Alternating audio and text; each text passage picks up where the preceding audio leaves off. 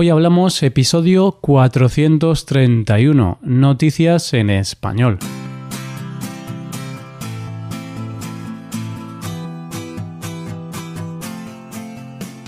Bienvenido a Hoy Hablamos, el podcast para aprender español cada día. Ya lo sabes, publicamos nuestro podcast de lunes a viernes. Puedes escucharlo en iTunes, en Android o en nuestra página web. Ya sabes que tienes disponible la transcripción de este episodio y una hoja de trabajo en PDF con ejercicios y explicaciones de vocabulario y expresiones. Este contenido solo está disponible para suscriptores premium. Hazte suscriptor premium en hoyhablamos.com. Hola a todos, volvemos un jueves más con noticias en español. No soy Matías Prats, pero lo intento. si no sabes quién es Matías Prats, pues es un famoso presentador español del telediario. Vamos con las noticias. La primera noticia cuenta el invento de unos estudiantes de Uganda para luchar contra la falta de alimentos en su país. La segunda noticia trata sobre Luke Anus, un político belga vetado por Facebook. Y la última noticia de hoy está protagonizada por una conductora de un autobús escolar que permitió conducir el autobús a los alumnos del colegio. Hoy hablamos de noticias en español.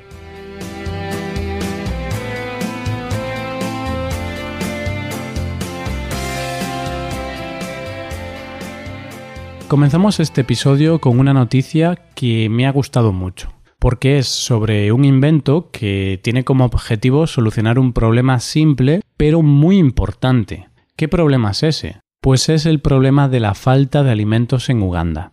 En este país casi la mitad de los ciudadanos consumen menos de las calorías diarias recomendadas. A finales de 2017, más de 5,3 millones de personas sufrían inseguridad alimentaria y 444.000 estaban en riesgo de crisis en Uganda. Y podemos pensar que esto sucede porque es difícil cultivar en este país, quizá las tierras no son fértiles, pero no, todo lo contrario. De hecho, Uganda es un país bastante fértil, donde se cultivan cantidades importantes de alimentos. Entonces, ¿por qué existe esta carencia de alimentos?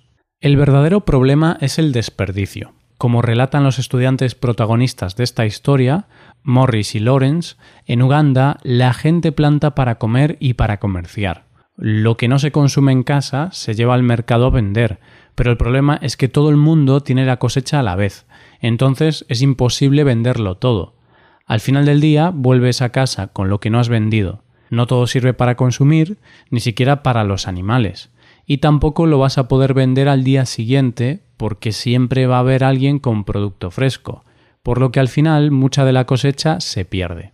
De hecho, hasta el 30% de los cultivos se pierde debido a que en el país no hay buenas instalaciones de almacenamiento para proteger la cosecha de plagas, humedad o moho, y cuando aparecen pestes se puede llegar a perder el 60% de la cosecha. Y ante este problema, Morris y Lawrence se hicieron la siguiente pregunta.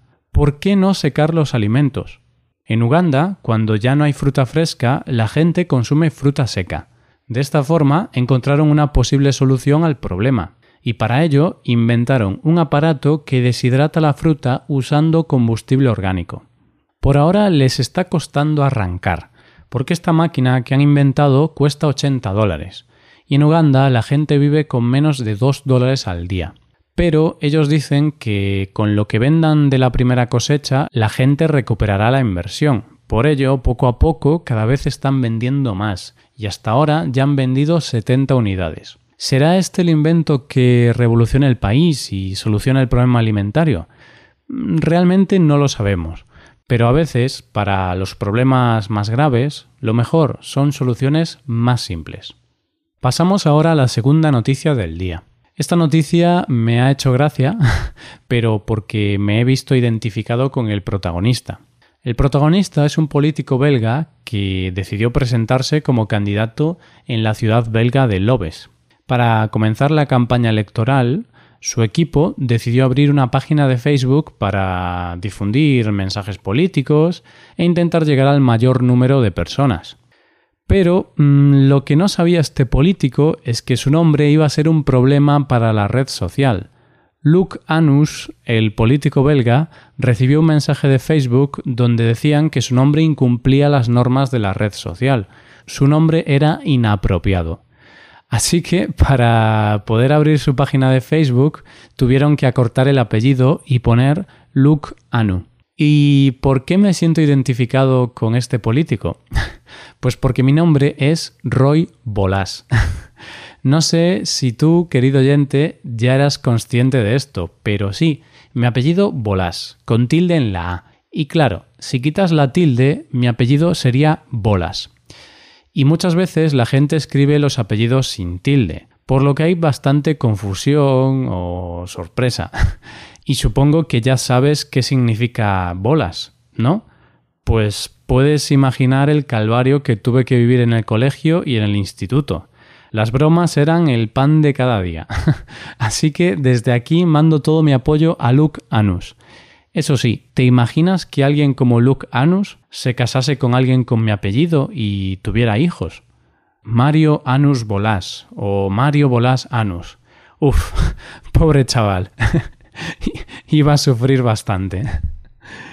Y venga, vamos con la última noticia. En este caso hablamos de una gran imprudencia. Resulta que una conductora de un autobús escolar permitió a dos estudiantes conducir el autobús durante un momento. ¿Y cómo se ha descubierto esto? Pues porque los propios niños que iban en el autobús grabaron vídeos con la prueba de esta locura. La conductora permitió que tres estudiantes de 11, 13 y 17 años condujesen el autobús por la calle unos metros.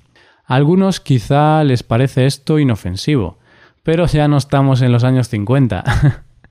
No sé qué opinas tú, oyente, pero yo creo que esta noticia hace muchos años pues no sería importante, porque el estándar de seguridad mm, no era tan alto. Pero hoy en día resulta una imprudencia muy grave, porque podría haber ocurrido alguna desgracia. Yo no sé qué se le pasó por la cabeza a la conductora del autobús para dejar a los niños conducir el autobús. A ver, seguramente ella pensó que era algo sin importancia y ella quería que los niños se divirtiesen y que viesen lo guay que era su conductora. Seguro que cantaron la famosa canción de Viva nuestro conductor, conductor, conductor. Ahora la empresa para la que trabaja mm, despidió fulminantemente a la conductora. Normal, la verdad mm, no sé qué esperaba. Bueno, antes de acabar tengo que decir que he visto los vídeos de los niños conduciendo y lo cierto es que tienen madera de conductores de autobús, ¿eh? Pero hasta que se saquen el carné, mejor que dejen de conducir. Y ya estamos acabando. ¿Qué te han parecido las noticias? Puedes dejarnos tus impresiones en nuestra web.